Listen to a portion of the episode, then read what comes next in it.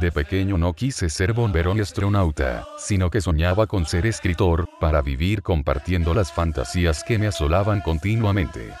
Para mí los conjuntos de ideas tenían un aroma, un color, y cada trama, ambiente o cuento podía saborearse como un buen vino.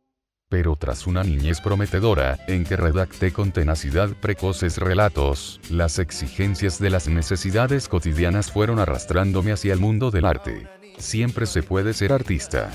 Me decía el apetito de oro mientras estudiaba en la universidad. El arte era una opción que siempre estuvo ahí y que no me requería esfuerzo alguno. Pero siempre me gustó lo que me costaba, y por ser tan inútil quizás justamente he cultivado tantas variopintas habilidades.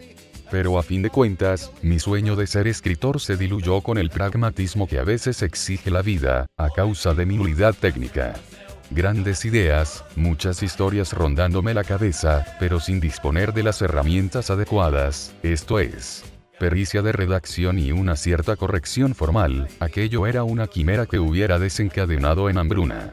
Así pasé varios años, hasta que después de un ensayo metafísico, reflexiones sobre la realidad, con vocación de baliza, me propuse intentar redactar una novela en serio no un cuento, ni un relato cebado con aire, sino uno de esos libros gordotes que te proporcionan muchas horas de entretenimiento, o según el caso, de suplicio.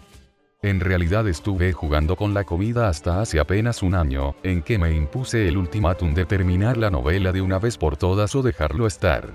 ¿Cuál fue mi error al pensar que por costumbre emanarían de mis dedos las palabras con fluidez? Pronto la servidumbre de la disciplina apareció arisca, taimada y cruel. Pero ¿quién pensaba que esto no era un trabajo? Y como tal requería de libaciones a los dioses, de sacrificios y de esfuerzo.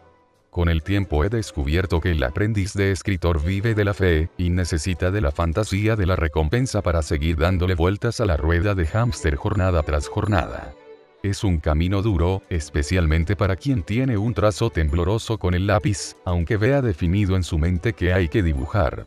Por fortuna, toda la constancia no ha sido en balde, y se puede apreciar en la obra una progresión técnica y formal. Habrá que reescribir el principio una vez terminado, y si poco a poco sigo aprendiendo cómo se ha establecido que deben hacerse las cosas, puede que en un bucle infinito no concluya nunca el texto. Pero bien, nadie me obligó a emprender el camino, y la satisfacción de superar las dificultades viendo prosperar el libro, exime la tortura de ver crecer los cientos de miles de caracteres a paso de tortuga. Estas son algunas de las miserias de un aprendiz de escritor, y la excusa por los prolongados silencios que a veces acontecen en este blog. Me siento tal que si estuviera esculpiendo la estatua de la libertad con un diminuto cincel, con paciencia, con cariño, pero llego agotado al viernes. Puede que algo esté cambiando en mí, cuando he considerado que la mejor forma de quejarme sobre los esfuerzos que esta colosal estatua me exige, sea esculpiendo un pequeño busto de autocompasión. Puede.